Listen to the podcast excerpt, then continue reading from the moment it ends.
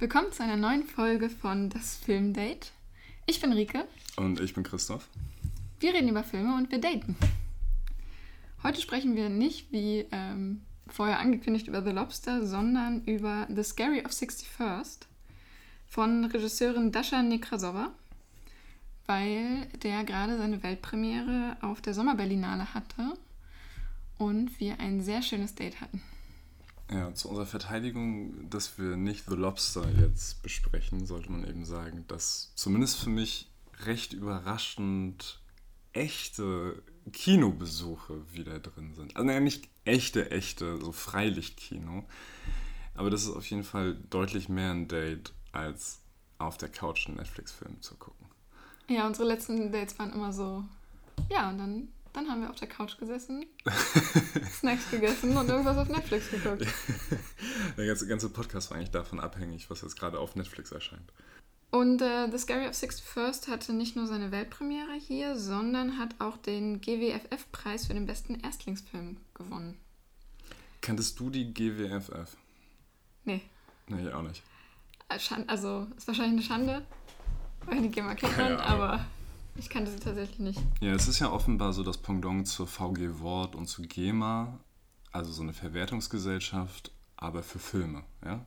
Also die sich dann dafür einsetzt, dass wenn wir jetzt einen Clip aus diesem Film spielen, dass ein Teil unserer vermutlich gigantischen Gewinne dann auch an die Produzenten dieses, diesen Films kommt. Die sind also der Grund, warum, also die sind wahrscheinlich die, die meiner großen Karriere als äh, Film-Essayistin auf YouTube im Wege steht, weil es so schwierig ist, Filmmaterial freigegeben zu bekommen, was nicht im EPK-Material vorhanden ist. Ja, wahrscheinlich. Und wahrscheinlich ist das ähnlich wie bei der GEMA, wo irgendwie so 90% der Leute, die da drin sind, mehr Geld reinbezahlen, als sie rausbekommen. Also ich bin nicht überzeugt von dem Verein, auch wenn ich mich für Dasha Nekrasova sehr freue, dass sie irgendwie diesen Preis gewonnen hat. Da hing auch ein Preisgeld von 25.000 Dollar dran. Gut vorher. Worum geht es in dem Film? Ähm, zwei Mitbewohnerinnen entdecken, dass ihre neue Wohnung in der Upper East Side in New York äh, dem verstorbenen pädophilen Milliardär Jeffrey Epstein gehört hat. Und äh, gehen dann im Laufe des Films den düsteren Geheimnissen ihrer neuen Wohnung auf den Grund und so weiter und so fort. Das ist das, was ich vorher wusste. Und ich kannte den, den Namen Dasha eben schon über dich. Genau, du, kannt, du kanntest das über mich, weil ich ähm, großer Fan des Podcasts Red Scare bin, den Dasha zusammen mit Anna Ketchian betreibt. Das sind zwei amerikanische Frauen ungefähr unseren Alters also Anfang 20. ähm, die Dasha ist in Weißrussland geboren, ist als Kind ausgewandert. Anna ist ähm, aus Armenien, hat irgendwie armenische Eltern. Die hat auch ein. Ähm, wie, oh, in dem Film, das ist das Wort. Ja, und das hat, das hat mich schon alles sehr interessiert. Und Red Scare gehört nämlich zu so einer irgendwie politischen und ästhetischen rezipiert wird, ähm, oft unter dem Titel so Dirtbag Left. Das sind letztlich so mehrere Podcasts, die vor knapp vier, fünf Jahren, so vor der Wahl ähm, von Donald Trump zum US-Präsidenten, im Zuge eigentlich so von der Präsidentschaft, vom Präsidentschaftswahlkampf, vom ersten Präsidentschaftswahlkampf von Bernie Sanders so gegründet wurden. Ein paar davon sind ziemlich politisch. Was man hier gut kennt, ist so Chapo Trap House. Ein paar davon sind wirklich ähm, ausschließlich Pimmelwitze, so wie Camptown. Man muss auch dazu sagen, du hast gesagt, hier viel rezipiert, aber im Feuilleton, nicht etwa in den Politikressorts. Ja, ja. Ja, ja, das schon. Aber irgendwie, also ich habe da, und, und eben Red Scare, und Red Scare ist letztlich so ein kulturkritischer Podcast, ne? Also wo es eben jetzt nicht um irgendwie jetzt ist hier das neue Steuergesetz da ist, sondern wo dann eben der neue Cruella-Film zusammen rezensiert wird. Aber sich auch sich sehr bissig und irgendwie haben die damit geschafft, so eine Plattform für was zu schaffen, was glaube ich in Deutschland auch benötigt werden könnte. Ähm, also Leute, die sich selber irgendwie als Socialists bezeichnen, was ja in Deutschland dann meistens besser nicht mit Sozialist, sondern eher mit so Sozialdemokrat übersetzt werden würde, die aber trotzdem über politisch unkorrekte Witze lachen können, die irgendwie so eine Unsicherheit in eigenen Meinungen auch zulassen können, die sehr undogmatisch sind, die äh, gegenüber so etablierten Medien eine große Skepsis haben können. Das ähm, ist was, was ich da selber daran sehr mag, weswegen ich die Sachen auch immer total empfehlen würde. Im Fall von Red Scare hängt da dran auch eine, ja, ein sehr ästhetischer Blick auf die Welt, finde ich. Ähm, weswegen aus diesem Podcast dann auch wieder ein relativ großes Umfeld auf so Twitter und Instagram und auch Reddit geworden ist. Ähm, was mich so über diese, über diese Quarantäne der letzten Monate irgendwie auch so ein bisschen geistig gesund gehalten hat. Das war irgendwie so ein bisschen Kontakt nach draußen. Also habe ich mich sehr gefreut, dass dieser Film mhm. hier auf der Berlinale gezeigt wird. Im besten Sinne so eine parasoziale Bindung. Ja, ich weiß. also, genau. Ja, voll. Voll. Also, wer weiß, ob das jetzt im besten Sinne ist. Ne? Das ist also diese parasoziale Bindung zu so einem Podcast. Ähm, vielleicht zur, Erklärung, was so parasozial ist. Also eine, eine quasi soziale Bindung. Also wenn man das Gefühl hat, dass Billie Eilish die beste Freundin ist, obwohl Billie Eilish keine Ahnung hat, wer man selber ist, aber man weiß eben alles über diesen Star oder den Influencer oder sonst was. Weil das eben so, genau. so nah ist, ne? Über Social Media, Podcast, man kriegt einen intimen, scheinbar intimen Einblick in Leben und ja, der aber nicht nur scheinbar intim ist. Also es ist ja jetzt eben dann nicht, also gerade bei sowas wie, wie Red Scare, da erlebst du dann halt irgendwie die äh, Schwangerschaft von der einen mit und so weiter. Und auch wenn dann das natürlich schon irgendwie gefiltert ist und das jetzt nicht super authentisch ist, intim ist es, glaube ich, in jedem Fall. Mhm. Ich finde, das ist sowieso eine ganz interessante Diskussion, die wahrscheinlich den Rahmen von von dem, was wir hier machen, irgendwie sprengen würde, aber damit wird ja irgendwie ein Bedürfnis befriedigt, das Menschen haben. Und jetzt, und auch wenn ihr jetzt gerade diesen Podcast hört, dann ist die Wahrscheinlichkeit bei ungefähr 95 Prozent, dass ihr Freunde von uns seid, die, Hallo, aus, Höflich die aus Höflichkeit hier gerade reinhören. Ähm, danke. Aber vielleicht gehört ihr zu den anderen 5 Prozent und seid ihr jetzt irgendwie drauf gestolpert und findet das irgendwie nett, weil es ist, als würdet ihr mit uns hier an unserem Esstisch sitzen. An unserem, an unserem Esstisch sitzen, den wir vor vielen Jahren vor dem Parteibüro der Linken geklaut haben. So, und das sind dann diese kleinen intimen Details, die dafür sorgen, dass eine Seite irgendwie glaubt, dass da eine, eine enge Beziehung ist. So. Ich weiß nicht, ob das ein Ersatz ist für eine tatsächliche soziale Beziehung. Mhm. Aber ich glaube gar nicht, dass, dass man das selber glauben muss. Es muss sich halt nur genug so anfühlen. Ne? Auch wenn du, auch ja. wenn du das Bewusstsein hast, dass das nichts Echtes ist, wenn es trotzdem die Lücke füllt, dann reicht das ja. Ja, genau, genau. Also wirklich so, ja, so wie Ersatz äh, dann halt so ist. Ne? Aber ich bin nicht ganz sicher, ob das sozusagen authentischen äh, und hier wieder so große Anführungszeichen irgendwie ähm, sozialen Kontakt ersetzt oder ob nicht so eine parasoziale Beziehung in uns wie so angelegt ist, ob es das nicht schon immer irgendwie gab, ob nicht die, so eine mittelalterliche Idee von ja, der König, der liebt uns ja. Und wenn der wüsste, was seine schlimmen Verwalter hier mit uns machen, dann wäre er ja auf mhm. unserer Seite. Ob das nicht auch so parasozial ist, ne? wo man sich irgendwie das so imaginiert, dass da so eine Gestalt ist, die so wohlwollend über einen wacht, die aber ja auch nicht weiß, wer man ist. Ja, mit Sicherheit. Ähm, Übrigens Respekt gerade dafür, dass du die Fliege nicht weggehauen hast und keinen Sound machst. so beobachtet, wie die so vor deinem Gesicht drauf geflogen ist gerade.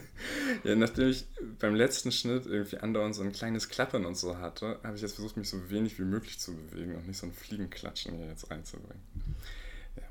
Aber auf jeden Fall, also so viel vielleicht zu dem Background von diesem ja wirklich kleinen, winzig kleinen Indie-Film. Winzig klein. Also ich habe noch nie so einen kurzen Abspann gesehen zum Beispiel. zack, zack, zack, zack. Ja, wir, äh, wir waren im äh, Sommerkino, Arte Sommerkino am Kulturforum, heißt es, glaube ich, richtig. Und das ist ja eine fantastische Kulisse. Ja, und das ist.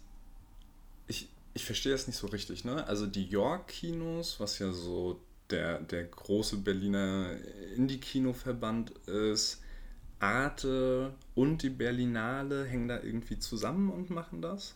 Ja. Also ich, ich weiß auch nichts im Detail, keine Ahnung. Hey. Aber ja, die, die hängen da irgendwie drin. Und was man auch gemerkt hat, als wir versucht haben, Karten für diesen Film zu kaufen, war ich auf der Seite von der Berlinale, auf dem Film, also auf der Filmseite von der Berlinale. Da wird man dann weitergeleitet, ähm, wenn man auf Ticket kaufen geht, auf die Seite vom Sommerkino. Die beiden Webseiten sind natürlich schon zusammengebrochen, als dann endlich der Ticketverkauf losging. Da habe ich immer auf Refresh gedrückt und immer auf den Ticket kaufen Button gegangen. Und von da aus wird man dann aber nochmal auf die Seite vom York Kino weitergeleitet und da kann man dann Karten kaufen. Also man hätte auch direkt dorthin gehen können. Ja, jetzt so Digitalisierung in Deutschland wird es dann ja schon fast wieder zu billig. Bevor wir so ganz konkret auf den Film kommen, wollen wir noch mal ein bisschen so ums Drumherum, über das Date reden? Ja, sehr gerne. Also es war ja nicht unser erstes Date nach der Pandemie, sondern unser zweites Kinodate. Dazu vielleicht später noch, aber es war, es war so schön und so besonders. Ja. Wie gesagt, fantastische Kulisse. Man hat ja, wenn man auf, also vor der Leinwand sitzt, in diesen, wie nennt man denn, diese, diese Strand. Ja, diese Liegesessel. Liegeklappstühle. Ja. Links das Sony Center, das Grand Hyatt und und und. Im Rücken das Kulturforum und rechts dann die neue Nationalgalerie. Und wie heißt die Kirche dort? Ach, keine Ahnung. Friedrich Wilhelm irgendwas. Also, also es ist eine Kirche in Berlin. Es, die Chance, dass es irgendwas mit Friedrich und Wilhelm ist, ist nicht so schlecht. Die ist angeleuchtet und ähm, die Glocken schlagen dann auch, äh, ich glaube, alle halbe Stunde einmal und wunderschöne Atmosphäre. Und wir haben den ganzen Tag gebankt, dass es dann doch noch gewittern wird. Und dann hatten wir aber keinen Regen, nichts, nur ein laues Lüftchen und wahnsinnig beeindruckendes Wetterleuchten über, über der Leinwand über uns. Ja, genau. Auch während wir das hier gerade aufnehmen, ist draußen immer noch eine Bullenhitze. Das mit den Glocken im Hintergrund, das ist ja eine Sache, die ich am Freilichtkino total liebe, dass die dass die Außenwelt eben doch wieder so ein bisschen mit reinkommt und sich da so Grenzen so ein bisschen auflösen. Ich erinnere mich, dass ich Inception im Freilichtkino von der Kulturfabrik geguckt habe. Wir? Ja, wir. Sorry. das war also auch ein Filmdate, das wir hatten vor vielen Jahren. In der Kulturfabrik in Moabit. Ganz besonderer Moment, weil als in Inception, da gibt es auch diese Szene mit dem Zug, der da in dieser Traumwelt die Gesetze der Gravitation sprengt, durchfährt. Und in dem Moment fuhr auch da Freilichtkino, das vor den Schienen ist, fuhr hin, hinter der Leinwand ein ICE lang. Und das war eben, als, als hätte der Film so eine zusätzliche Dimension gebrochen. Ja, so 4D-Kino. Voll super abgefahren. Ein Zug wird kommen, ein Zug wird kommen. Warum? ja. Ich bin, also, wenn, wenn ich irgendwie so richtig, richtig psychotisch werde, ähm, das, das war auf jeden Fall so ein Meilenstein mhm. auf, dem, auf dem Weg in die geschlossene Unterbringung. Und der nächste Meilenstein ist auf jeden Fall dieser Film. Nicht nur wegen des Themas an sich, das mich aber sowieso völlig verrückt macht, was ein bisschen die Frage ist, wie date geeignet sowas dann ist, sondern auch als das erste Mal der Name Jeffrey Epstein fällt, haben im Hintergrund die Kirchenglocken angefangen zu läuten. Das habe ich gar nicht mitgekriegt. Boah, ey, ich wäre schon. cool. Nein, nicht cool. Gar schon, nicht schon cool. cool. Ja, also der Film wird ziemlich schnell für mich unerwartet okkult. Ich hätte gedacht, dass es nur damit spielt, aber das also ist ja Full Force Classic Horror einfach. Ich dachte, das wäre mehr in die Richtung Psychothriller und was bilden die sich ein und was ist real. Aber nee. Ja. Ja, der hat vom, vom Vibe ist er so eine Mischung aus Der Exorzist mit Max von Sydow und Die drei Tage des Kondor. Mhm. Und bei Der Exorzist, das ist ja schon im Namen, geht es ja eigentlich nur um einen Exorzismus. Auch das ein sehr kleines Stück irgendwie, ein kleiner Film, wo es nicht viel so drumherum geht, wo sich sehr viel in dieser Wohnung abspielt, Film aus den 70ern, wo Priester dann eben versuchen, den Dämon aus so einem jungen Mädchen rauszukriegen. Ähm, die drei Tage des Kondor ist ein Film, auch mit Max von Sydow, hier als, als Bösewicht, der als Killer Robert Redford jagt. Der, der einzige Überlebende von so einer CIA-Station im Grunde ist und dann auch dieses hat, ich laufe weg, ich kann niemandem vertrauen, wer sind die Guten, wer sind die Bösen, ich weiß gar nicht, warum sind die hinter mir her. Also schon sowas irgendwie Kafkaeskes, ähm, was, was in den Themen diesen Films sehr ähnelt. Und der dritte Film, finde ich, der für mich so als so eine Hauptzutat hier mit drin ist, ist Eyes Wide Shut von Stanley Kubrick. Da gab es ja auch eine ganz direkte Anspielung in dem Film. Die, ähm, die möchte ich jetzt noch nicht sagen, aber es ist vielleicht so ein kleines Gimmick, wo man dann, also für die, die den Film logischerweise jetzt erst sehen werden, mal die Augen nach aufhalten können.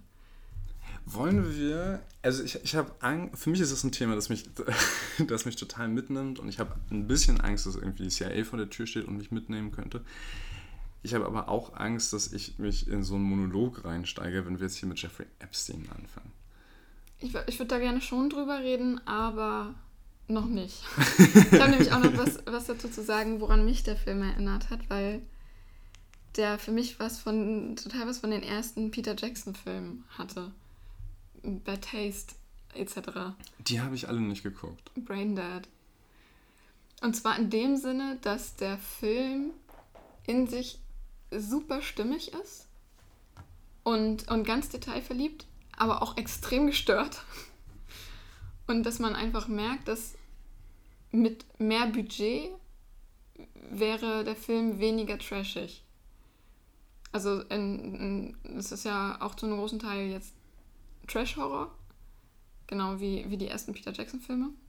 Also in, in Brain Dead geht es um, um Zombie und äh, Zombie Baby, so ein bisschen Body Horror auch, würde ich behaupten. Und es ist, ist halt einfach, ähm, du siehst den Ketchup quasi fliegen. So. Ja.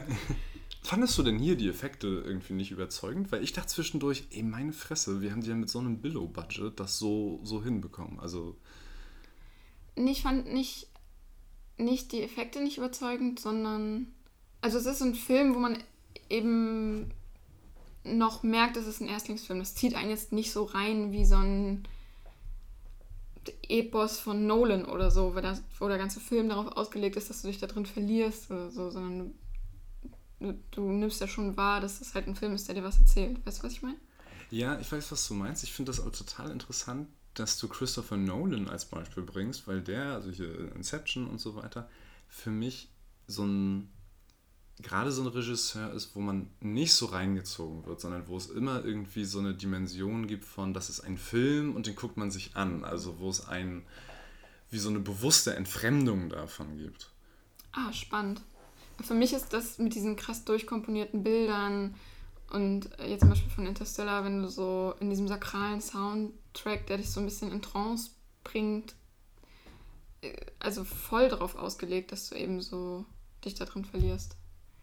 Finde ich interessant. Ja, die Frage, wie doll wird man da jetzt reingezogen oder ist da irgendwie eine Distanz drin? Ähm, ich finde, das sollte man vielleicht auch gar nicht nur aus so einer, wie gut schafft das jetzt der Film sozusagen Sicht betrachten, sondern das kann ja auch ein ganz bewusstes Stilmittel sein. Ähm, darum geht es ja ganz viel bei, bei Bertolt Brecht zum Beispiel, dass du irgendwie dir als Zuschauer immer mal so kurz Stopp gemacht wird und dir als Zuschauer nochmal gesagt wird, ja, das ist ein Theaterstück oder ja, das ist ein Film und das machen wir so, damit du jetzt das hier checkst, was wir dir eigentlich sagen mhm. wollen. Ähm, ich finde ein Ding, womit man das erreicht, also klar, es gibt so diese ähm, es gibt das auf so einer ganz bescheuerten Ebene manchmal, bei so super Trash-Filmen, wo dann irgendwie so das Mikro ins Bild ragt. so. Manchmal hat man das aber auch nur dadurch, dass Leute nicht so gut schauspielern. Auch hier schauspielerische Leistung in dem Film war jetzt vielleicht nicht so Oscar-reif, ne? also. Ja, sowas meine ich eben. Das ist, also, da merkt man eben, dass, dass es ein kleiner Film ist, ein kleines Budget. Es ist halt irgendwie nur vier Leute vor der Kamera stehen und. Ja, aber Hut ab äh, für Dasha, die in dem Film, in dem sie Regie, Regie geführt hat, sich selbst als Darstellerin auch gecastet hat und in meinen Augen auch die beste Darstellerin war. Ja, voll. Wo ich mich gefragt habe, ob das so eine Absicht war. hier darf niemand äh, mehr, mehr Licht auf sich ziehen als ich. Ja, und vermeintlich in der Nebenrolle, ne? Das kommt ja erst später sozusagen in die Handlung. Ja. Ja, und ich finde ein Ding, wo der Film auch so eine Distanz irgendwie aufbaut zum Zuschauer, ist in ähm, dieser Intertextualität oder wie auch immer man mhm. das nennen will, also diese Bezüge auf andere Filme. Und ich finde, das ist mutig, weil das kann ganz schnell total schief gehen. Ne? Also wenn du einen Film machst und während des Films Leute daran erinnerst, dass es bessere Filme gibt, dann geht das total schnell nach hinten los. Oder es hat sowas, so Abkupferndes. Aber hier hat es für mich total funktioniert. Ja, auch, ähm, also in der Beschreibung der Berlinale stand auch, dass man so die, die Liebe zu italienischen Giallo-Thrillern und ähm, 70er-Jahre-Horror merkt. Und da fand ich es dann wiederum schade, dass ich mich da nicht so gut auskenne. Dass ich das nicht da drin lesen konnte, sozusagen. Ja. Dass ich nur so ein Gefühl hatte von so Retro-Oldschool-Horror, aber ich das jetzt nicht so nerdig festmachen konnte, sondern meine Assoziation da eben eine andere ist. Ja, dass du jetzt nicht irgendwie sagen konntest, ah, äh, ganz klar. Umberto Mussolini, der bekannte da, da, da. italienische Horrorfilmmacher der 60er und 70er. Ja, genau. Mhm, mh. Und ich fand es auch nicht auf die Art trashig, wie du gerade gesagt hast, mit dem Mikro. Ganz im Gegenteil. Das ist, was ich meine, dass es eben so detailverliebt ist und so ähm, professionell trotzdem geschossen, einfach mit den Mitteln, die sie hatten. Ja. Also man merkt nicht, wie, wie klein das ist. Also ich war dann auch im Abspann überrascht, wie wenig Leute das waren. Und der eine Schauspieler war, war dort, äh, Mark, Mark Rappaport, ja. und hat ähm, ein paar Worte gesagt, unter anderem auch, dass sie das im Apartment seiner Mutter gedreht haben. Und das finde ich merkt man auch überhaupt nicht, weil das auch so so ähm, Location scouted wirkt, also so perfekt verworrenes. Ja, ich finde, das hat für mich noch so eine zusätzliche Ebene, nämlich, also der war ja nicht nur Schauspieler, sondern auch Produzent des Films. Und dass natürlich die Mutter von dem Indie-Filmproduzenten Apartment irgendwie an der Upper East Side in Manhattan hat. Und das natürlich so aussieht, als hätte da Jeffrey Epstein irgendwelche 13-Jährigen gevögelt. Also, es uh, really makes you think. Wobei nicht klar ist, ob dann die Location wirklich Upper East Side ist, oder? Also ich, ich hatte... Ja, das stimmt, das wissen wir man, man sieht zwar Gebäude von außen, aber ich schätze ja. mal, das ist ja in... Gehen wir mal davon aus. ja, der Film schafft für mich wirklich gut so ein New York-Feeling ähm, zu bekommen. Und das ist ja so ein Stilmittel, das heute viele relativ oder das ist so ein, so ein Gefühl, das äh, heute relativ leicht herzustellen ist, nämlich indem du irgendwie mit einer Drohne rumfliegst und nochmal die Stadt von oben zeigst. Die waren ja aber trotz des engen Budgets dafür zu cool. Sondern was die gemacht haben, ist, dass sie den ganzen Film tatsächlich auf Film geschossen haben. Wodurch das irgendwie so grobkörnig wirkt, trotzdem hochauflösend, ne? aber irgendwie das hat so was ähm, als könnte man es irgendwie besser anfassen. Das hat auch ein bisschen was Schmutzigeres dadurch. Was, auch was Echteres. So, und das wäre jetzt ja der einfachste Weg gewesen zu sagen, ja, gerade weil diese ganze Jeffrey Epstein-Thematik ja auch eine Thematik von sozialen Medien ist, filmen wir das jetzt hier alles auf dem iPhone oder so. Und ähm, das wäre so ein einfacher Weg raus gewesen. Und ich fand es total cool, dass die Macher dieses Films sich selber da sehr ernst genommen haben ähm, der ganze Film wirkt mehr nach New York als zum Beispiel Ice White Shut wirkt. Weil bei Ice White Shut merkst du die ganze Zeit, okay, ihr habt das in London gedreht, das irgendwie jetzt New York sein soll. Mhm. Ja, ein paar paar amerikanische Telefonzellen aufgebaut, damit es nicht so auffällt. Ne? genau. Ja, auch ähm, man, man ist so, es ist alles so nah dran. Also zum Beispiel filmen sie ganz viel in Großaufnahmen so Ornamente und Reliefs und kleine Putten und Büsten an verschiedenen Häusern, an verschiedenen Apartments. Und das finde ich hat auch so ein, so ein Gefühl der Location gegeben, ohne diesen weiten Blick auf die Stadt. Also wir mussten jetzt nicht nochmal am, am Times Square sein und sonst was, sondern ja. es ist so und es muss auch nicht diese irgendwie Scorsese-mäßigen, guck mal, hier kommt Dampf aus irgendeinem Gullideckel und da steht ein Mülleimer, äh, Einstellungen geben, ne? Genau, es ist auch ein sehr, sehr lokaler Punkt, ne? Man kommt eigentlich auch nicht raus aus der Upper East Side, so vom, vom Gefühl. Ja, ja. Ja, das stimmt. Und sich das dann so zu gönnen, tatsächlich irgendwie, das ist ein kurzer Film, ne? also für einen Spielfilm, 81 Minuten, und sich dann aber äh, zu gönnen, am Anfang wirklich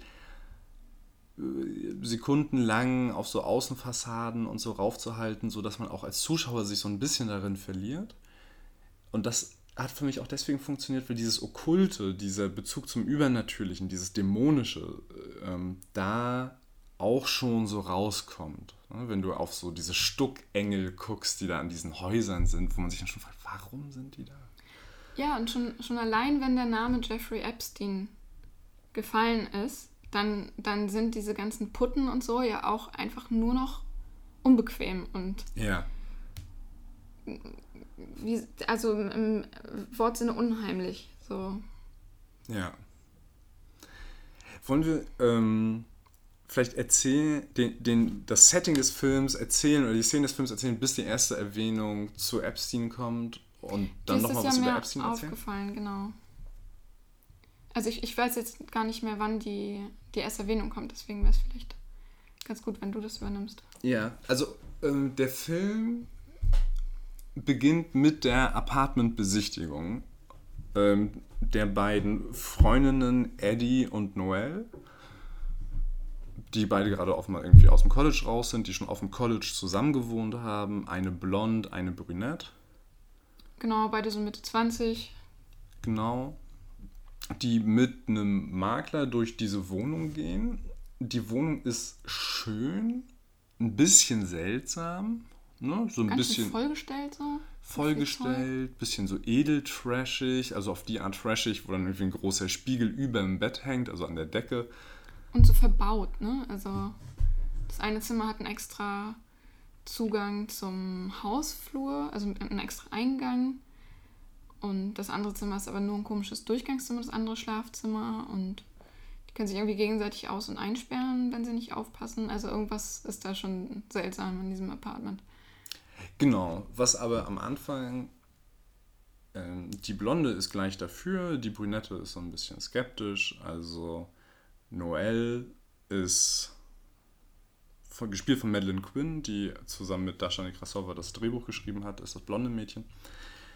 Die ist noch eher dafür.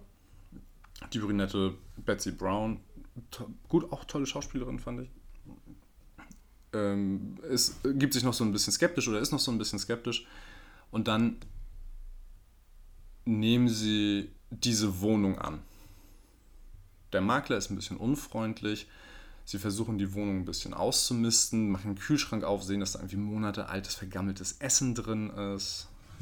Ja. Ähm, was genau, und in diesen ersten Szenen hast du, was hast du da so für ein, für ein Vibe mitbekommen? Wie hast, wie hast du dich da, wie hast du dich da gefühlt?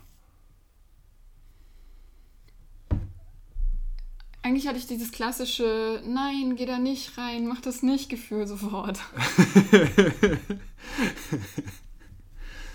irgendwie dieser, dieser Makler schon so schmierig ist und der eben so den beiden auch so ein bisschen Honig ums Maul schmiert, aber als sie dann so ein minimal, eine minimale Forderung stellen, nämlich könnten wir das Apartment sauber bekommen, könnte da vielleicht vor eine Putzkolonne durch, weil es halt monatelang nicht benutzt, es ist dreckig, ähm, wird er sehr aggressiv und geht die beiden sehr an und sch ähm, schaltet dann auch sofort wieder um auf so schmierig, freundlich Ausrutschgefahr. Ja.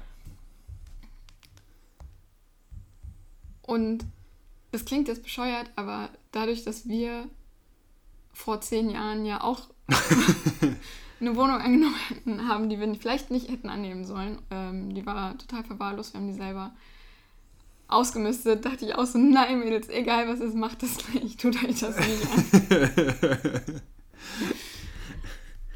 ja, also der, der schmierige Makler ist eine Figur, die in jedem zweiten Tatort auch auftaucht, die aber, wenn man irgendwie in, so wie wir in Berlin wohnt oder wenn man irgendwie mit New York was zu tun hat, eine ganz furchtbare Realität ist und die eine sehr, was sehr Banales, Böses hat, finde ich. Ähm, was mir da irgendwie so aufgefallen ist, ist, dass schon in diesen ersten Szenen es so Sadismus und Verführung gibt. Also in dieser lockeren Grausamkeit des Maklers, der dann auf die Frage, ja, können wir die Wohnung irgendwie reinigen lassen? Wieso habt ihr keinen Besen? So zack, zack, ne? Ähm, aber gleichzeitig die Verführung mit, ja, und das ist doch ganz toll und wollt ihr das nicht haben? Und wo also der Mann nicht nur die beiden Frauen verführt, sondern die dann auch anfangen, sich gegenseitig zu verführen. Wenn dann nämlich äh, Noel gegenüber Eddie anfängt mit, ja, aber guck mal, das ist ja Upper East Side und sonst könnten wir uns das gar nicht leisten. Oder das ist doch cool, dass wir zwei Zugänge haben. Und wie rum war das? Das wird doch auch, auch gleich am Anfang klargestellt. Die eine hat eine Familie mit Geld, Eddie, und Noel hat eine Familie ohne Geld, ne? Nee, andersrum. Andersrum? Ja. Genau. Und das, das kommt dann, also die, man merkt, dass die beiden in so einem dass die beiden so eine ganz komische Beziehung haben, die irgendwie in so einem Zwischenstadium ist. Von, ja, wir sind so eng befreundet, weil wir schon seit Jahren irgendwie auf, auf dem College zusammen gewohnt haben und weil wir auch jetzt zusammen wohnen. Aber auch so ein bisschen mit so diesem, ja, weil wir so gut befreundet sind, können wir total offen, total gemeine Sachen sagen. Hm. So, und da, da gibt es dann so auch so ein bisschen so einen Konflikt, dass dann so Eddie zu der Noelle sagt, ja, frag doch deinen Vater nach Geld und Noelle irgendwie sehr ungehalten reagiert. Bis zum Ende des Films wird auch nicht so richtig klar, was ihr Konflikt mit ihrem Vater ist, aber du merkst so, okay, das ist jetzt was, was nicht irgendwie nicht okay eigentlich ist zwischen mhm. den beiden. Und da, ähm, da werden auch so in diesen Dialogen, die für mich eigentlich ganz, ganz überzeugend waren, so, werden die beiden ja auch so, so eingeführt. Ähm, normalerweise finde ich das in Filmen so furchtbar, dieses, wenn die Dinge erzählt werden und nicht gezeigt. Ähm, und hier kommt aber tatsächlich ganz viel durch die Gespräche der beiden, erfährt man was über die, aber die Gespräche wirken ganz natürlich. Also, das stimmt. So, dass sie sich halt so ein bisschen anzicken und dann so, ja, aber wenn du so super bist, warum hast du denn keinen Freund? Oder warum hattest du noch nie einen Job? Ja, du hast doch auch keinen Job. Mhm. Ja, auch zum, zum Thema ähm, Verführung und Sadismus fällt mir auch die Szene vom Anfang ein, wo Eddie dann Noel fragt, ob sie äh, in der ersten Nacht bei ihr im Bett schlafen kann. Genau. Weil sie noch kein eigenes hat. Nee, Noel fragt Eddie, ne? Nee, Eddie ist die blonde, Noel ist die brünette. Scheiße, echt? Ja. Ach so, okay. Dann ist es nämlich doch auch andersrum ja, mit dem ja. Geld, ne? Das verwirrt. Warte, Eddie ist die Blonde? Ja. Aber die Schauspielerin heißt Betsy Brown. Ich glaube, ich glaub, äh, was heißt im echten Leben, aber ich glaube, die ist auch eigentlich trotzdem brünett. Also nicht, dass das jetzt irgendwas damit zu tun hätte, aber. Bist du sicher? Ich hasse es. Okay. Ist ja auch egal. Ich bin, ja, ich, ja. Du bist sicher. Ja, sorry.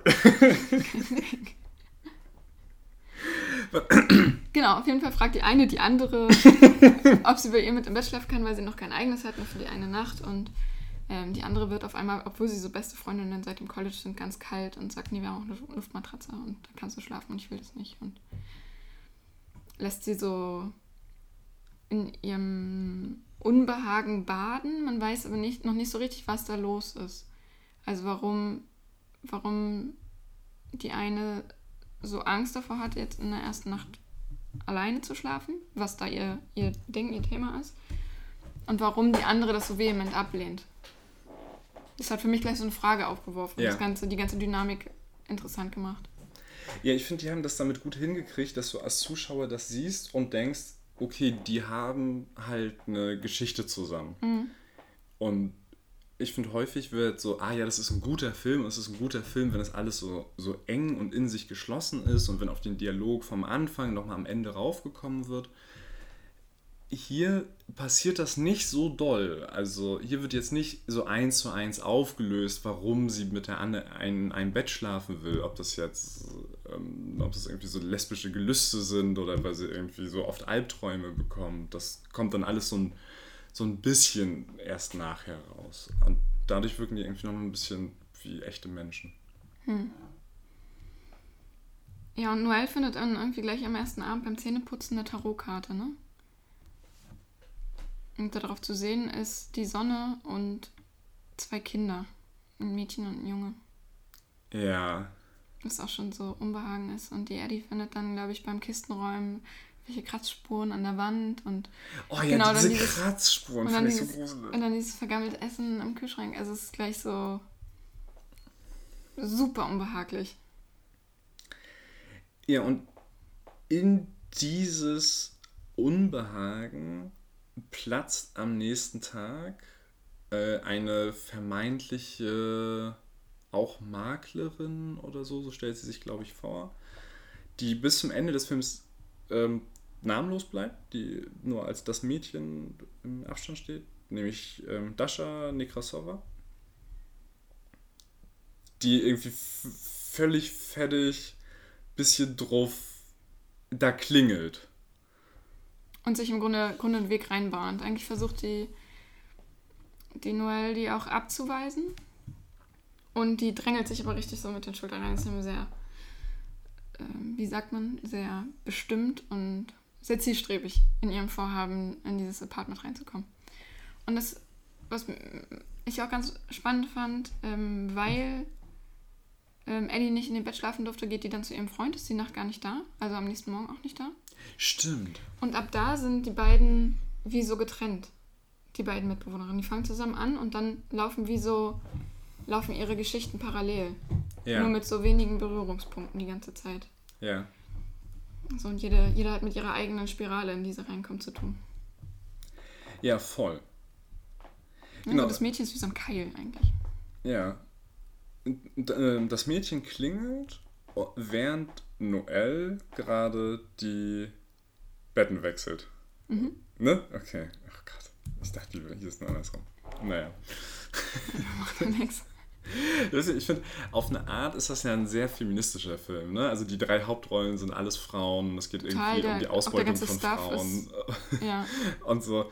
Und das finde ich, also das ist vielleicht ein Thema für nachher, aber hat, hat mir alles sehr gut gefallen, aus dem Film rauszugehen. Drei Hauptrollen, alles Frauen, nur zwei davon haben Namen und sich dann die Namen nicht merken zu können. ja. Langsam bin ich schon verunsichert und hoffe, dass es wirklich so rum ist. Aber ich bin mir sehr, sehr sicher eigentlich. ja, du wirst recht haben. Das ist jetzt ein kleiner Tipp für die Date-Seite dieses Podcasts. Du kannst nur gewinnen, wenn du dann deinem Gegenüber Recht gibst. Selbst wenn du recht hast, immer sagen, ja, du wirst schon recht haben. einfach lächeln und nicken. lächeln und nicken. Was kann schon schief gehen? Was kann schon... Außer vielleicht so 50 Jahre Ressentiment, was dann so nach dem fünften Pastis auf der goldenen Hochzeit in so einem Tränenschwall aus dir rausbricht. Aber davon abgesehen, das ist das richtige Rezept für eine sehr glückliche Beziehung. Ähm, Dasha kommt da rein, während Noel gerade die Betten wechselt und da so Blut und aber auch andere Körperflüssigkeiten als so große Flecken auf der Matratze sieht. Und Dasha kommt rein mit so einer Ausrede, ja, und ich bin hier irgendwie von der Hausverwaltung und ich brauche nur eine Unterschrift, sieht das, er starrt so richtig und rennt auf Klo und fängt an zu kotzen. Ja. Und ab da und erklärt da eben der Noel, was es mit diesem Apartment wirklich auf sich hat. Für, für Noelle ist das erstmal natürlich nicht so schlimm, weil die die Geschichte nicht kennt. Die denkt sich halt, was für eine räudige Matratze. Und das Mädchen erklärt dann, dass es eben mal Jeffrey, Jeffrey Epstein gehört hat und vermutlich eine der Sklaven, Sklavinnenunterkünfte war. Und mit dem Kontext übergibt er sich dann Stadtpede. Und daraufhin zeigt, wie geht es weiter? Daraufhin zeigt das Mädchen Noel ihre ganzen Forschungen, ne? Macht ihren Laptop auf, zeigt ihr, äh, was sie alles schon gefunden hat, irgendwelche ähm, Aufnahmen von der Privatinsel von Jeffrey Epstein und, und kommen dann ganz gut in diese. Die eine reale Aufnahme übrigens ist. Genau, ja genau, die, die Aufnahmen sind echt. Und kommt in, in so einen Strudel. Das fand ich super gut dargestellt. Ähm, auch wenn man, wenn man anfängt, was zu lesen über Jeffrey Epstein, ich bin, steht da überhaupt nicht drin, aber allein der Wikipedia-Artikel und die drei ähm, verlinkten Wikipedia-Artikel, auf die ich dann noch gekommen bin, das ist ja auch wie so ein Strudel und irgendwann glaubt man wirklich, dass es ein 9-11 äh, Inside-Job war. Keine Ahnung, weißt du, was ich meine? Wie irgendwann? was? Ja, aber es geht halt so schnell. Man fängt halt irgendwie an, einen Artikel über einen vermeintlichen Sexualstraftäter zu lesen und am Ende äh, geht man raus und denkt sich, ich kann nie wieder irgendeinen Film gucken, weil die ganze Branche ist korrupt und alles Kinderficker und Igitt und und so weiter und so fort. Und ich finde diesen, wie das die Noelle dann rein, reinzieht, wie sie ihr das zeigt und die beiden werden fieber, fieberhafter, fieberhafter und, und die Noelle dann eigene Ideen mitbringt, wo man noch weiter recherchieren könnte und ähm, die beiden sich so da drin verlieren, das fand ich, fand ich richtig gut dargestellt. Obwohl die eigentlich nur auf der Couch sitzen und sich irgendwelche Videos angucken. Und dabei ähm, wie Wanse ballern, was ähm, die äh, Pulverversion, es ist ein Amphetamin, also es ist eigentlich das gleiche wie Speed, nur dass du es vom, vom Psychiater verschrieben bekommen kannst, wenn ich das richtig in Erinnerung habe. Genau, weil das Mädchen sagt, wir müssen wach bleiben. Genau, was ja auch so ein bisschen so ein Spiel ist mit dem äh, Woke. Mit Woke, ja.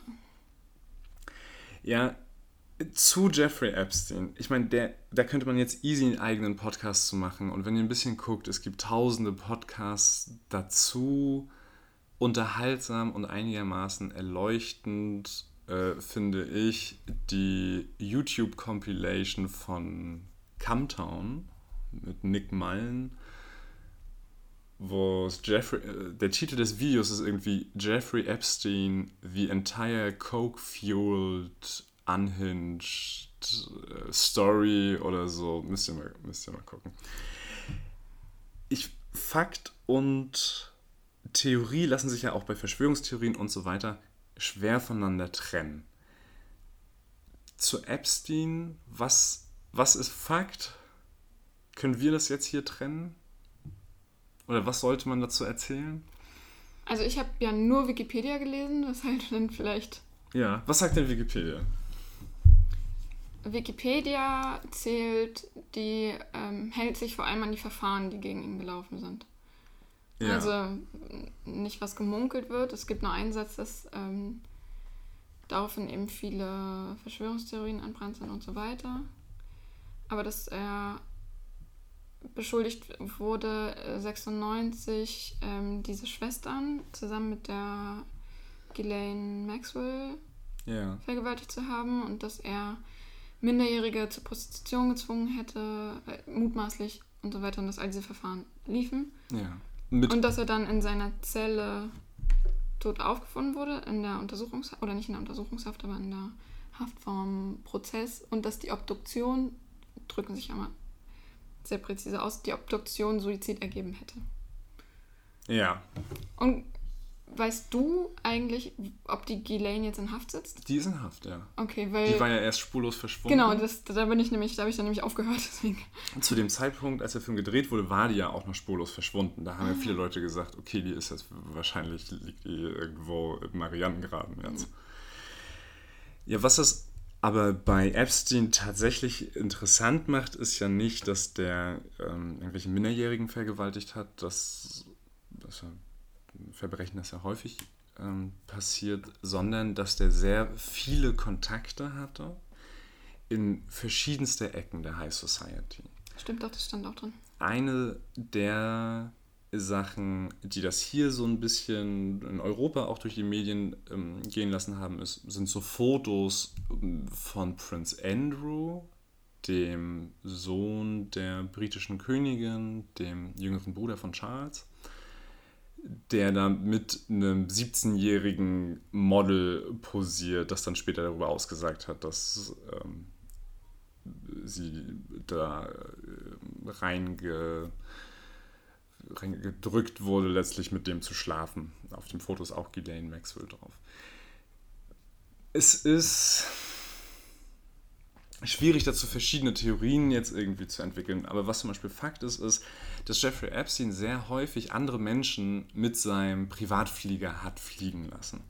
Und in diesen Flightlogs sind von Chris Tucker zu Bill Clinton Donald Trump. Donald Trump, fast alle möglichen Menschen, die man sich vorstellen kann. Ja, vor allem finde ich, also da war auch so eine Liste von Leuten, ähm, mit denen er ähm, über Jahre befreundet war und die halt auf diesen Fluglisten auftauchten. Viele Leute, die halt sowieso schon so Skandale in irgendeiner Form hatten, solche Skandale. Also Bill Clinton mit Monica Lewinsky ist jetzt ein anderes Level, ja. aber auch äh, Woody Allen, der dann seine eigene Adoptivtochter. Ähm, die Adop ja, er hat sie ja nicht adoptiert.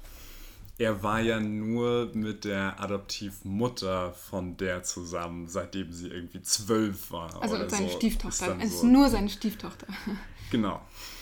Äh, Harvey Weinstein, Michael Jackson. Also da waren halt auch einfach viele Leute, genau, die man ne, eh schon sowas assoziiert. Genau, eine, eine, häufige Begründung ist dann so, naja, aber wenn du halt irgendwie ein Privatflugzeug hast, dann kommst du halt in so einen Gesellschaftsbereich, wo das ganz normal ist, dass du, man mal, dass du dann mal in dem Privatflieger von wem anders mitfliegst. Ne? Wenn du jetzt Chris Tucker bist, dann fliegst du halt nicht mit einem Linienflieger von äh, New York nach LA, weil du kennst wen, der wen kennt, der ein Flugzeug hat. Aber bei Epstein schon lange vor der Verurteilung wussten alle, dass man die Flugzeuge den Lolita Express nennt. Ne?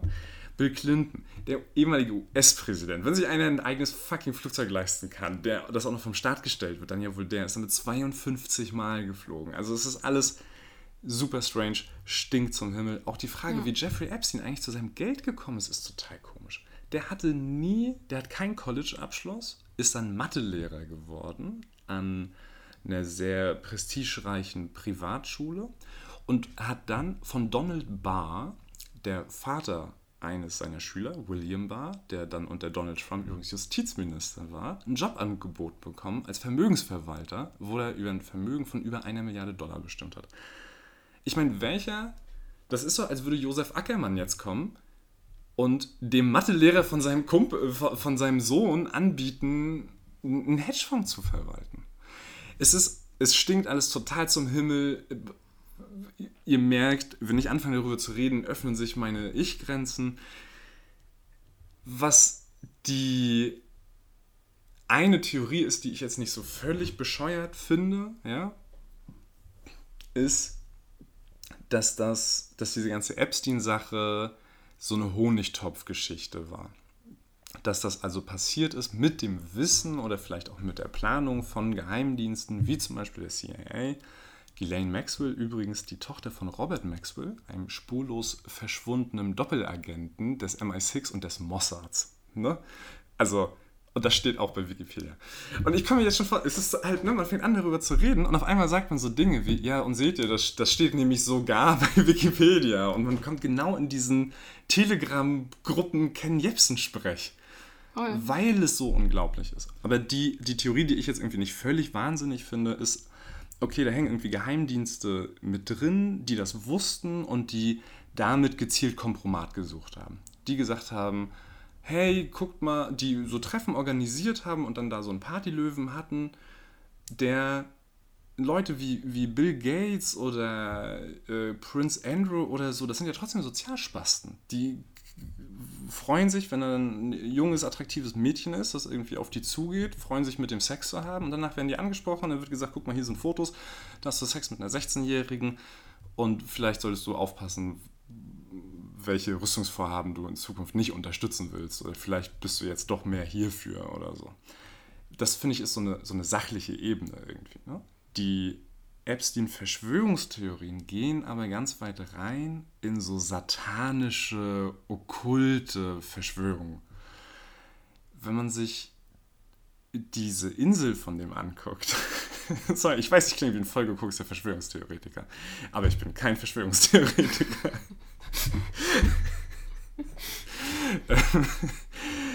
ähm, auch wenn man sich die Insel von dem Epstein anguckt oder wenn man sich so verschiedene Augenzeugenberichte und so weiter anhört, dann hat das häufig so einen rituellen Charakter. Und das ist ja auch der Gegenstand von dem Film Ice White Shut. Und da ist ja die Frage, okay, wenn das stimmt, wissen wir ja alles nicht, aber wenn das stimmt, warum sollten die das machen? Also warum kann man sich nicht einfach treffen und mit Minderjährigen Sex haben? Warum muss man jetzt dabei auch noch irgendwie Hostchen unter einem Stiefel zertreten oder einen schwarzen Mantel anhaben und irgendwelche äh, altbabylonischen Dämonen anbeten? Und da könnte man sagen, naja, vielleicht weil das das Ganze so unglaublich äh, unglaublich macht, dass Leute sich da nicht wehren können, weil wenn man darüber erzählt, Leute sind, ja genau, genau, dann wirst du von Bill Gates in einer schwarzen Robe beim Dämonenfest vergewaltigt. Mhm. Oder, was ich interessant finde, ist die, die Idee, dass wenn du so viel Reichtum hast und wenn du so viel Macht hast, dass es kein Limit mehr gibt. Das sind Menschen, die können alles. Das sind die Herren des Universums die, die, die haben mehr Macht, als sich das normale Menschen vorstellen können. So, so wie wir mit unserer Technologie und so weiter mehr Macht haben, als sich unsere Ur-Urgroßeltern das vorstellen könnten. Die können sich unser Leben auch nicht vorstellen. Deswegen finde ich es naiv zu glauben, dass wir uns das tatsächliche Leben von einem Milliardär vorstellen können. Und dass man da an einen Punkt kommt, wo dich nur noch das reizt, was ein Überschreiten von konventioneller Moral ist. Weil in einem gewissen Rahmen finden wir das ja auch sexy. Wir finden das ja auch cool, irgendwie in einem dreckigen Club feiern zu gehen. Wir finden das cool, Scheiße zu bauen, Drogen zu konsumieren. Dass es verboten ist, ist irgendwie der halbe Spaß. Und vielleicht kommst du dann, wenn du Milliardär bist, an einen Punkt, wo es noch weitergeht. Ich habe letztens, und jetzt dann ist dieser Verschwörungsmonolog hier auch zu Ende. Ähm, ich habe vor ein, zwei Jahren habe ich gelesen Goya von Leon Feuchtwanger. Da geht es um den Maler Goya, der Ende des 18. Jahrhunderts am spanischen Königshof lebt. Und da gibt es nur so einen Nebensatz, wo er sich über jemanden lustig macht, der am Hof lebt und Sex mit Kindern hat, aber das würde er nicht machen. So reich und alt sei er noch nicht. Ihn würde noch normaler Sex reizen. Hm. Und das ist ein Buch, das in den 1930ern oder 20ern geschrieben wurde. Also vielleicht ist das einfach ein Ding. Ne? Also jenseits von jetzt so Verschwörungszusammenhängen und so weiter. Wenn du so viel Macht hast und so viel Langeweile, dann wirst du vielleicht einfach böse. Macht korrumpiert. Totale Macht korrumpiert total. Ja, das passt ja auch in. Also diese, diese Klischee-Ideen auch vom alten Rom, die wir haben. Also selbst, selbst da, dass eben so die die gelangweilte, hedonistische Oberschicht. Genau. Den ganzen Tag Weintrauben isst und Jünglinge knattert. Genau, genau. Und in dem Cäsar, das ist ein richtiges Wort, der Cäsarenwahn, dass du in dieser totalen Macht irgendwann wahnsinnig wirst und dann das Meer auspeitschen lässt, weil es sich wagt, gegen dich aufzulehnen. Genau. Und da, genau da setzt der Film an. Ja, was hat das in mir ausgelöst? Wie gesagt, also ich fand es die ganze Zeit sau cool. Ich fand den Film sau cool. Und gleichzeitig, wie gesagt, super gestört. Also das Wort gestört hatte ich die ganze Zeit im Kopf. Und auch in der, ähm, ich habe die, die Beschreibung von der Berlinale erst hinterher gelesen, aber diesen einen Satz liebe ich, weil es so gut passt. Höhepunkt des konsequent respektlosen Films ist eine denkwürdige psychedelische Nachtwanderung zu Epsteins New Yorker Domizil. Konsequent respektlos so liebevoll da reingeschrieben, fand ich so passend. sie nehmen halt kein Blatt von Mund, es, es, sie haben keine Angst davor, irgendwem auf die Füße zu treten. Und ich, ich fand es ja empowernd auf eine Art. Ja. Und auch die, die Hauptfigur von, nicht, also im Nachhinein ist sie für mich zur Hauptfigur geworden, aber das Mädchen so an einer Stelle sagt sie, ich bin nicht wie normale Menschen, ich bin besessen vom, wie sagt sie, vom politischen Kampf oder sowas. Ja. Und das fand ich so cool. Ja, das war so richtig. Da dachte ich so, das, das wäre was, was dann halt in ein paar Jahren als so ein Poster von dem Film bei den wirklich coolen Kindern irgendwie, statt so was, wo früher das Pulp Fiction Plakat hängt. Voll. Irgendwie hängt. Das hat was so, auch in der Kameraeinstellung und wie sie das dann sagt, I'm not, uh, like normal girls, I'm obsessed by political struggle das hat was von diesem situationistischen Ding. Die Situationisten, so eine 60er ähm, Kunstbewegung in Frankreich, auch philosophisch, die haben auch Filme gemacht, Guy Debord, kann sich dann auseinandersetzen, ganz tolle Sache. Und da gibt es so einfach ein, eine, so eine Art Stencil-Graffiti, so ein bisschen wie Banksy, 30, 40 Jahre bevor es Banksy gab. Einfach so eine Frau im Bett liegt und wo dann untersteht, heute bin ich nicht zur Arbeit gegangen. Ich glaube nicht, dass ich morgen zur Arbeit gehe. Und lass uns unser Leben für Pleasure und nicht für äh, Schmerz leben. Und so sowas hatte das auch, finde ich, so was so, so was so ikonisches schon, ne? Voll. Ja, also, also es hat auch wirklich ein ganz, ein ganz besonderes Gefühl. Ja. Also, das habe ich doof ausgedrückt. Ich bin da rausgegangen mit dem Gefühl, dass es wirklich was Besonderes war, was ich gerade gesehen habe. Ja, ja. Ja, je mehr ich über diesen Film nachdenke, umso mehr ist er für mich so ein Puzzlestück in so einer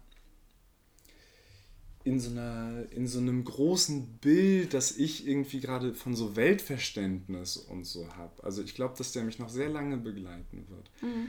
weil der in dieser Mischung aus das ist es ist ja an sich einfach Kunst. Es ist es ist wenn man jetzt keine Jeffrey Epstein-Artikel liest, wenn das jetzt irgendwie in 30, 40 Jahren keiner sich mehr daran erinnert.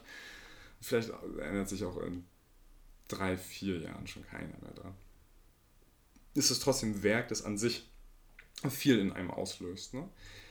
Aber dass das auch so eine Künstlerin, dass es als Kunst funktioniert, dass es als politisches Statement funktioniert und dass es aber immer irgendwie mit diesem Okkulten spielt, mit sowas Magischem. Dass du über sowas Magisches, Esoterisches da in so sehr echten politischen Kampf reinkommst. Der sich in, in, wie so ein Fraktal im Großen in dieser Ausbeutung, in diesen Ausbeutungsstrukturen von Kapital gegen irgendwie Arbeitern ähm, abzeichnet, aber auch im ganz Kleinen, im ganz Kleinen, wie sich dann irgendwelche so gerade aus dem College rausgekommenen Mädchen verführen, damit die ihre scheiß Wohnungen bekommen und wie so jeder jeden irgendwie mhm. ausbeutet. Ich fand, dass der Film das gut geschafft hat, mit verschiedenen Emotionen zu spielen. Und da, daran wird ich auch Eli Kessler ähm, beteiligt ganz doll sehen, der den Soundtrack gemacht hat. Der hat auch den Soundtrack gemacht zu Uncut Gems, auch bekannt als Der schwarze Diamant. Ist hier auf Netflix mit Adam Sandler, auch guter Film. Oh, Uncut Gems fand ich aber. Also, das, das ist der ganze Punkt von dem Film, aber den fand ich echt so anstrengend. Ich bin da echt schweißgebadet und völlig fertig rausgegangen. Voll. Und auch durch den Soundtrack, der so, die, der hat ein bisschen ja was von Crank äh, auf der ja. Art, so, dass ja. deine Herzrate nicht unter 180 kommt, den ganzen Film. Voll. Oder Speed. der Film, der Film. Der Film. Ja, diese Gefühlsachterbahn fand ich auch ich weiß nicht, als hätte jemand an einer Gefühlsorgel gesessen, weil ich zwischendurch auch so schallend lachen musste. An manchen Szenen. Vor allem so der Freund von der Eddie, der Greg, ist wie so ein Comic Relief in diesem ganzen. Yeah. ist so wie der, wie der nichtsahnende, naive Tollpatsch, aber auch halt so ein Arschloch. So, der aber so die Verschwörungstheoretiker würden wahrscheinlich wirklich sagen Schlafschaf. Also der halt irgendwie so rumstolpert, nichts sieht, selbst wenn er mit der Nase drauf gestoßen wird. Und da gab es ein, also gerade der hat mich echt so zum Lachen gebracht. Und das war auch der, der Schauspieler, der dann da war, der Mark, Mark Rappaport. Ich fand es ja immer wieder faszinierend. Der ist halt Hollywood hässlich, ne? Also der spielt den ein bisschen knubbelig aussehenden, so komischen Typen. Und wenn du den in echt siehst, ist natürlich ein super attraktiver Mann. Voll, wenn er vor dir steht in seinem Anzug, sich entschuldigt, dass er da reinschwitzt, weil es so heiß ist und bist so, äh, nicht aufgefallen. Ja, wenn, wenn du einfach sagst, okay, das ist der wahrscheinlich schönste Mensch, den ich heute gesehen habe. Und in dem Film ist er der hässlichste Typ.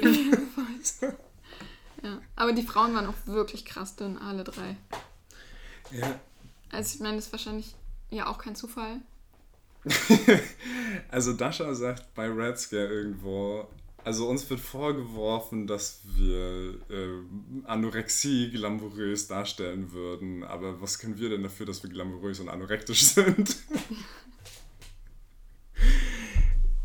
ich fand den Freund auch super, ich fand das auch total witzig. Ähm, der ist nicht ein Sympathieträger, und aber was, ich für, was für mich so eine moderne, doofe Männerfigur irgendwie auszeich, äh, auszeichnet, aus Schwäche. Ja. Nicht, da ist, ne, also es gibt zwei Männer mit einer Sprechrolle in dem Film, den Makler und ihn, und der Makler hat diese verführerische, dreht ihn da irgendwie dieses offenbar verfluchte Apartment an. Ähm, und während Greg, der von Mark Rappaport gespielte Freund von der einen, einfach so ein trotteliger, wohlmeinender Typ ist, der massiv beschimpft wird im Film. Gerade in diesen Beschimpfungen übrigens hat für mich die deutsche Übersetzung nicht so gut hingehauen. Also der Film war auf Englisch mit deutschen Untertiteln. Habe ich nicht so drauf geachtet. Ja, er wird halt andauernd als Kack bezeichnet, also für Kackhold, für Hahnrei, jemand, der dabei zuguckt, wie die eigene Freundin gebumst wird, wo es ja um Machtlosigkeit und so weiter geht. Also eine, eine wirklich den Kern von Männlichkeit betreffende Beleidigung und das wird dann oft mit Mistkerl übersetzt. Das ist nicht, was Mistkerl bedeutet. Ja, das ist nicht, was Kack mir, bedeutet. Ich mir, ja, ich könnte mir auch vorstellen, dass es ein, ein phonetischer Fehler sozusagen ist, dass die, der die die Untertitel gemacht haben, Cock verstanden haben und dann halt nicht Schwanz oder Pimmel schreiben wollten, sondern Mistkerl, weißt du? Ja, vielleicht. vielleicht. Also so schlecht wie viele, viele deutsche Untertitel sind, würde es mich nicht wundern, wenn das halt manchmal einfach so ein, ein sprachliches Missverständnis ist. Ja. Und er ist halt einfach so ein höflicher Typ, der macht, was man ihm sagt und dadurch. Genau, der möglichst keinen Konflikt haben will. Ja, und der zieht dadurch so viel Hass auf sich. Oder? Genau, so, ich hab den so gehasst beim Zuschauer. und obwohl er ja vorher, also der echte Mensch vorher zu uns gesprochen hat und so mega nett war, also da, ich, da, da war ich wirklich im Film. Ich habe die Rolle einfach nur gehasst. und völlig vergessen, dass es ein echter Mensch ist. Ja, also äh, gut gespielt, genau. Mark Rappaport. Gut gespielt. Voll. Große Empfehlung. Also wenn der ähm, demnächst in eurem Indie-Kino um die Ecke läuft, guckt euch den auf jeden Fall an.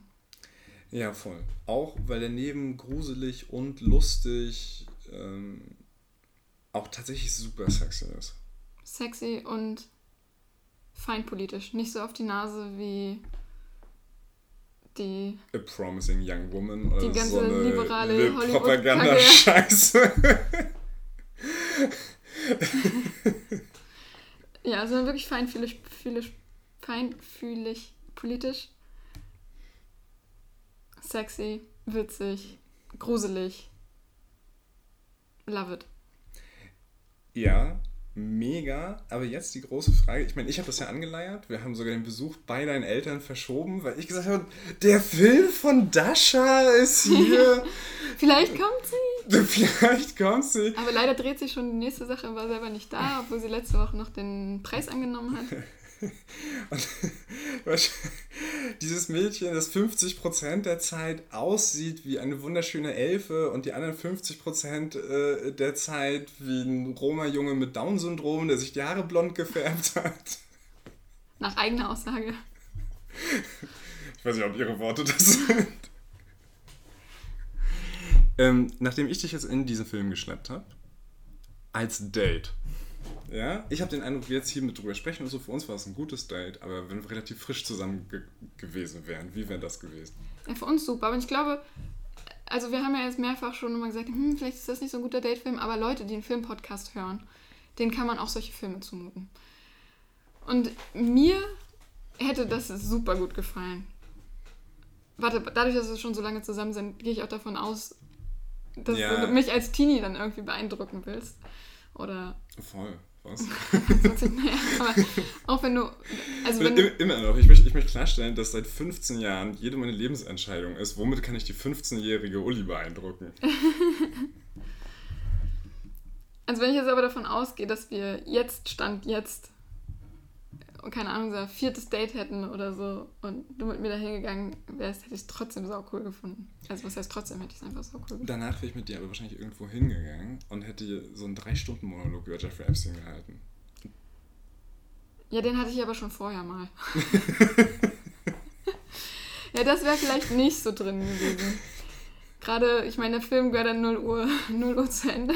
Das war ja auch eine Spätvorstellung. Und wenn ich mir vorstelle, dass wir dann irgendwie noch im schwarzen Café sitzen und du mir bis 4 Uhr morgens was über Jeffrey Epstein erzählt hättest, das, das hätte ich mir dann vielleicht doch anders vorgestellt. Aber als ähm, Filmdate, super Film. Ich glaube tatsächlich, dass es im Schwarzen Café oder in allem, was so ein bisschen diese. Das Schwarze Café ist ein super Beispiel, weil das so vom Vibe eine ähnliche Mischung ja. ist. Aus so diesem Schicken aus ähm, Charlottenburg, beziehungsweise aus so Upper East Side. Also Schick, wirklich. Kult, anarchisch.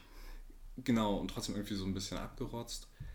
Und also, wenn ihr den Film guckt, kauft euch vorher ein bisschen Vivanse oder ein paar Flaschen Coca-Cola und dann könnt ihr darüber noch weiter reden. Also, weil man ich, ich finde, man muss sich danach noch irgendwie weiter damit auseinandersetzen. Es ist auf jeden Fall ein Film, wo die Synapsen feuern. Und es, also auf dem Heimweg, wir versuchen ja jetzt immer nicht so viel dann über die Filme schon zu sprechen. Auf dem Heimweg hat es sogar ausgelöst, dass ich dann ähm, so ins Denken gekommen bin, dass ich dann ja, angefangen habe mit dir über einen anderen Film zu sprechen, den wir gerade gesehen haben, der mich vorher, also wir haben nochmal Minority Report geguckt der scheiße ist. Was für ein dummer Film. Was für ein dummer Film. Ich bin, ich bin wirklich Philip K. Dick-Fan, aber was für ein Scheißfilm. Auch mit Max von Sydow übrigens. Auch mit Max von Sydow. Da, genau, im, in ähm, The Scary of 61st gab es doch so ein eingeblendetes, kurzes Porträt, wo wir dann nicht wussten, wer das ist. Ob das jetzt, weil es man halt so ganz kurz sieht. ja, also so, so, so flimmern-mäßig, so Fight Club-mäßig. So. Genau, und es hätte jetzt Jeffrey Epstein sein können, aber es hätte auch schon Max von Sydow sein können. Es hätte auch schon, wir waren so, also Max von Sydow, aber weil wir eben gerade Minority Report geguckt haben. Ja, aber was ich meine ist, dass dann ähm, ich eigentlich vorher über Minority Report nichts zu sagen hatte, aber dadurch, der hat dann so Verbindungen gezogen und mich irgendwie so, so ins Denken gebracht, dass ich irgendwie alles, alles, was, alle Eindrücke, die ich so die letzte Woche hatte, so direkt versucht habe, damit zu verknüpfen. Weißt du, was ich meine? Ja, ich weiß voll, was du meinst. Und mir hat der Film auch, ähm, der hat mich nicht nur, der hat nicht nur irgendwie meine Neuronen zum Feuern gebracht, sondern der hat mir irgendwie auch Ruhe gegeben, weil diese, diese ästhetische Aufarbeitung von so einem schwarzen Loch in dem, wo irgendwie Logik mhm. und Sinn sein sollte. Ne? Und ich finde gerade bei Verschwörungstheorien, ich, ich will ja gar nicht ein zu großes Fass aufmachen, ne? aber Verschwörungstheoretiker haben in den letzten Jahren hier einen extrem schlechten Ruf bekommen. Und bei ein paar Leuten kann man auf deren Telegram- oder YouTube-Kanal mit zugucken, wie die daran verrückt werden. kannst du das richtig sehen? Buchstäblich. Also, also buchstäblich, wo du. Psychotisch. Bu genau, bu buchstäblich psychotisch. Ich erinnere mich auch noch ganz genau, dass in den 2000ern nach 9-11 der Spiegel total offen darüber geschrieben hat, warum es gute Gründe gibt, daran zu zweifeln, dass dahinter jetzt nur Al-Qaida gesteckt hat. Ne? Also dieses ähm, Gemunkel, sag ich mal. Wie kannst du dich daran erinnern? Ich war dann in der vierten Klasse. naja, die 2000 gingen ja lange. Also auch 2009 ist, sind die 2000. Nee, nee, du saßt in so einer fünften Klasse auf dem Spielplatz mit dem Spiegel. Was der creepy Junge auf der Schaukel. ich habe ich hab in der, ich glaube, siebten Klasse, ich habe das total vergessen. Ich habe in der siebten Klasse mit einem Mitschüler, ich glaube, der hieß Mattes, einen Vortrag darüber gehalten, warum 9-11 fake ist. Nein! Englischunterricht. In so super gebrochenem Englisch. And we're asking you, how can it be? How can it be? ja, okay. Das ist total vergessen. Aber ab, abseits jetzt von 9-11. Ich glaube, in der siebten Klasse habe ich mein erstes Referat ever über Halloween, die Geschichte von Halloween oder so gehalten. ah, interessant. Google Building 7. Ähm, aber zum Beispiel ist auch was, was in der radikalen Linken, an deren Peripherien zumindest wir uns ja rumtreiben, da geht es jetzt viel darum, ähm, dass diese postfaktische Welt die Wahrheit kaputt gemacht hätte und dass man ja jetzt nichts mehr glauben kann und dass das eben so ein rechtes postmodernes Ding wäre und so weiter. Aber gleichzeitig sind wir Leute, die ähm, so Songs wie Kopfschuss immer noch mitsingen, hm. ne? wo es sehr offen darum geht. Von Wieso? Von Wieso, genau. Wo es sehr offen darum geht, dass auf dem Bahnhof in Bad Klein als der, das, das letzte Gefecht sozusagen der RAF stattgefunden hat. Kann auch mal gut googeln. Googelt mal RAF, Bad Klein. Wo die linke Szene über viele Jahre gesagt hat, nee, äh, was früher die Gestapo war, ist heute das BKA und die wurden da hingerichtet und so weiter. Ne? Also Verschwörungstheorien waren mal deutlich salonfähiger. Und jetzt ist das sehr wenig salonfähig. Und ähm, ich finde es naiv anzunehmen, dass es auf der Welt nicht mehr gibt, als unser Auge sieht. Vor allem, wenn es um Dinge von Geheimdiensten geht, weil es buchstäblich deren Job ist, geheime Dinge zu machen. Ja. Das heißt jetzt nicht, dass irgendwie jeder Bullshit wahr ist und wahrscheinlich ist Königin Elizabeth nicht wirklich ein Echsenmensch. Impfen macht nicht magnetisch. Impfen macht wahrscheinlich nicht magnetisch. Und das sind dann aber so Sachen, da frage ich mich immer, wie viele Leute glauben denn das tatsächlich? Also ich glaube, dass viele von so Verschwörungstheoretikern, wenn man sich mit denen unterhält, dass man eine relativ große gemeinsame Basis hat. Ja, ich glaube, dass viele Sachen auch so gepusht werden, tatsächlich von der Gegenseite, die dann sagen will, ahaha, guckt mal, wie bescheuert, was die schon wieder glauben. Und eigentlich ist das ja so eine Handvoll Leuten, aber dann macht es eben viel, also im, im, Social Media viel mehr die Runde bei den Leuten, die sagen, guck mal, wie bescheuert das ist. Und die teilen das dann viel mehr als Leute, die es tatsächlich glauben. Ja, genau, so wie so Spinner, die an die flache Erde glauben. Ne? Also wie viele gibt es davon denn tatsächlich und wie viele davon ist so Internet-Trollerei? Voll, und wie, also ich habe noch nie so jemanden getroffen und ich kenne viele Leute, die halt irgendwie äh, an, an, an, weiß ich nicht, ach keine Ahnung, mir fällt nichts ein, aber es gibt, ich, ich kenne ja einige Zweifler so, aber ich kenne niemanden, der glaubt, dass die Erde flach ist.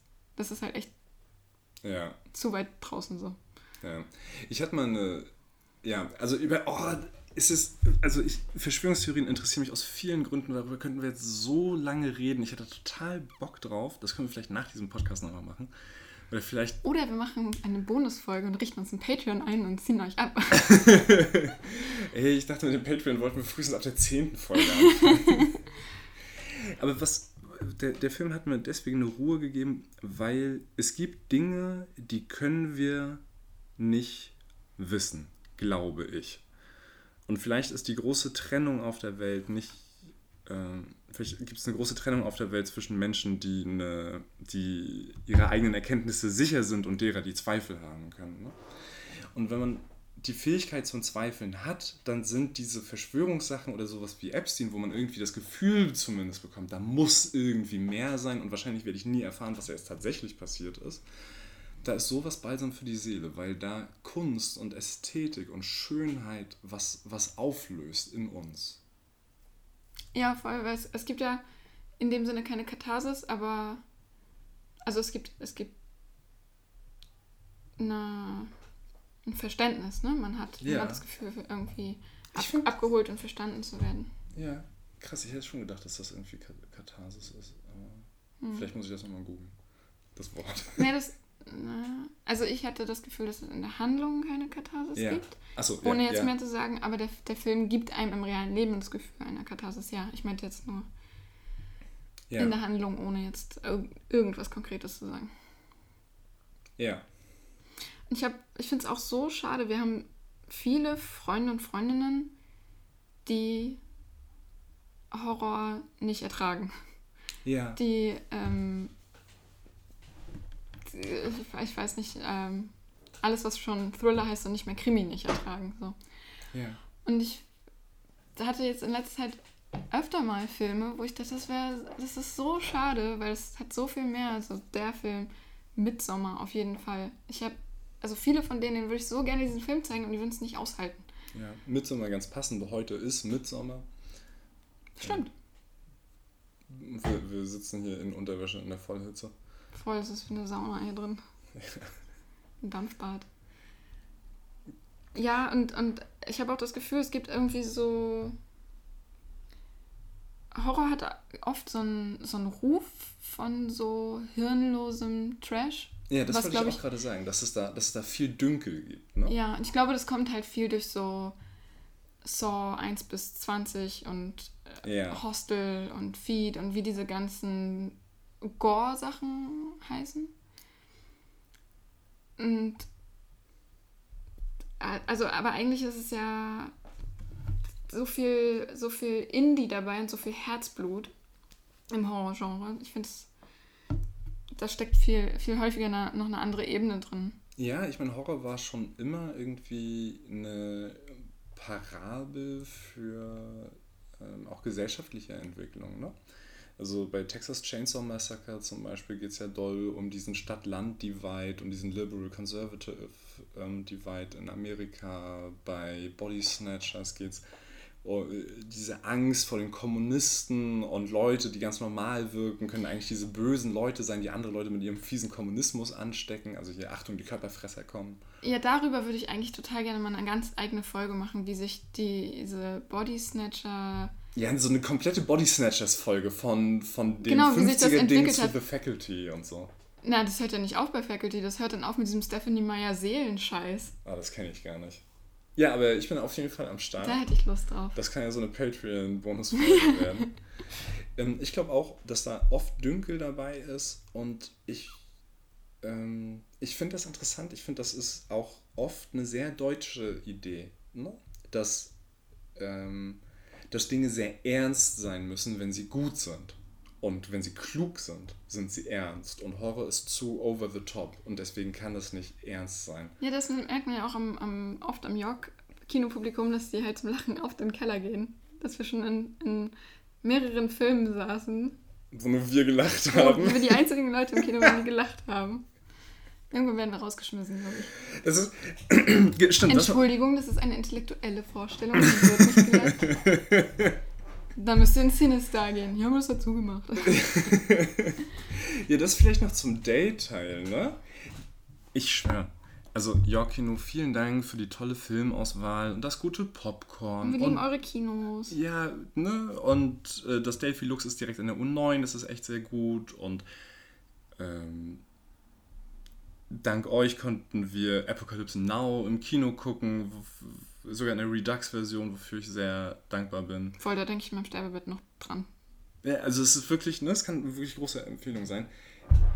Aber meine Fresse ziehen die York-Kinos ein lustloses, verknöchertes, ungeficktes Scheißpublikum an. Voll. Also. Und okay, ich gebe zu, es ist komplett Autobahnphänomen, ne? Also wenn Und das Schöne ist ja, wenn ihr zu dem Teil gehört, seid ihr nicht auf Social Media und könnt uns keine Hasskommentare schreiben. und wenn ihr zu dem anderen Teil gehört, dann schreibt uns, dass ihr uns versteht. Ja, und wenn ihr uns Hasskommentare oder auch nicht Hasskommentare schreiben wollt, bitte an dasfilmdate at posteo.de. Hass ist auch eine Emotion, was auch immer Zuhörer bindet. Das ist total okay. Nee, es ist, ist ja auch so ein Autobahn-Ding, ne? Also wenn wir in, tatsächlich ins Cinestar gehen, dann gehen wir danach raus und sagen, ach, das nervt so mit den Amis, die dann während des Films auf ihr Handy gucken oder sich laut unterhalten. Ja. Wobei ich nichts, ich habe nichts gegen Szenenapplaus oder. Nee, ich auch nicht. Es kommt halt auf den Film an so, aber Aber auch jetzt, also die Situation jetzt beim Film zum Beispiel, die. es kotzt mich halt nur an, wenn da irgendwie die Freundinnen sitzen, die halt über den Typen, den sie letztes Wochenende gedatet haben, nebenbei reden. Das, das bringt mich auf die Palme. Diese- ja. Was setzt sich in eine Kneipe, Leute? Dafür existieren die. Die haben es eh schwer. ja. Ja, aber was, was das York-Kino anzieht, sind so, ähm, ja, so Typ Oberstudienrat oder so Typ ungeschminkte Frau. So Leute, die irgendwie ähm, in Schweden Urlaub fahren. Ich bin auch gerade ungeschminkt. Was? Aber du weißt meinen Punkt. Leute, die alleine ins Kino gehen. Christoph ist auch gerade ungeschminkt. Das stimmt nicht. Menschen, die alleine ins Kino gehen, egal ob jetzt männlich oder weiblich, weil sie niemanden finden, mit dem sie ins Kino gehen können, weil sie aufgrund ihres Sozialverhaltens völlig zu Recht einsam sind, aber im Kino die Chance, äh, Chance nutzen, Kontakt aufbauen zu anderen, aber so zum Beispiel fragen, ja, Entschuldigung, können Sie die Jacke da wegräumen, sich aber nicht auf den Platz setzen, von dem dann, der dann frei wird, wenn man die Jacke wegräumt, sondern so aus Prinzip, die wir versuchen, Menschen zu erziehen. Ja, gehen Sie hier noch weg? Ja, der Film hat noch nicht angefangen. Entschuldigung, dass ich hier im Weg stehe. Leck mich am Arsch. Mich hat das mega angekotzt. Aber weil es ein Date war, habe ich gute Miene zum bösen Spiel gemacht, habe mich total freundlich entschuldigt und bin weitergegangen. Fein. Fein. Danke, das wollte ich hören. Ähm, Dafür habe ich dir auch ein Bier gekauft. ich weiß. Ich weiß nicht, ob das die Art Klicker-Training ist, die irgendwie langfristig eine gute Idee ist. Ja, Christoph, das ist mein sehr freundlicher, äh, höflicher Alkoholikermann. Hast du noch ähm, was auf dem Zettel? Hast du noch Anmerkungen zu diesem wirklich wunderbaren Film? Geht ins Kino, bezahlt das Geld, die haben es echt verdient. Hier anscheinend über die GWFF, wie wir jetzt gelernt haben, kommt da ein bisschen was an. Ähm, ansonsten irgendwann, irgendwann holen wir vielleicht nochmal The Lobster nach, weil da habe ich auch, glaube ich, eine Menge drüber zu sagen. Und wir müssen ja noch nachholen, zu erzählen, wo, wo und wie wir The Favorite gesehen haben. Ja, außerdem haben wir davor Der Rausch geguckt. Darüber könnten wir eigentlich auch noch reden, aber das wird, glaube ich, ziemlich spontan. Es ist sehr warm draußen. Ja, das, also wahrscheinlich reden wir für die nächste Folge dann über Der Rausch mit Mats Mikkelsen. Vielen Dank mal wieder fürs Zuhören. Bis bald. Bis bald.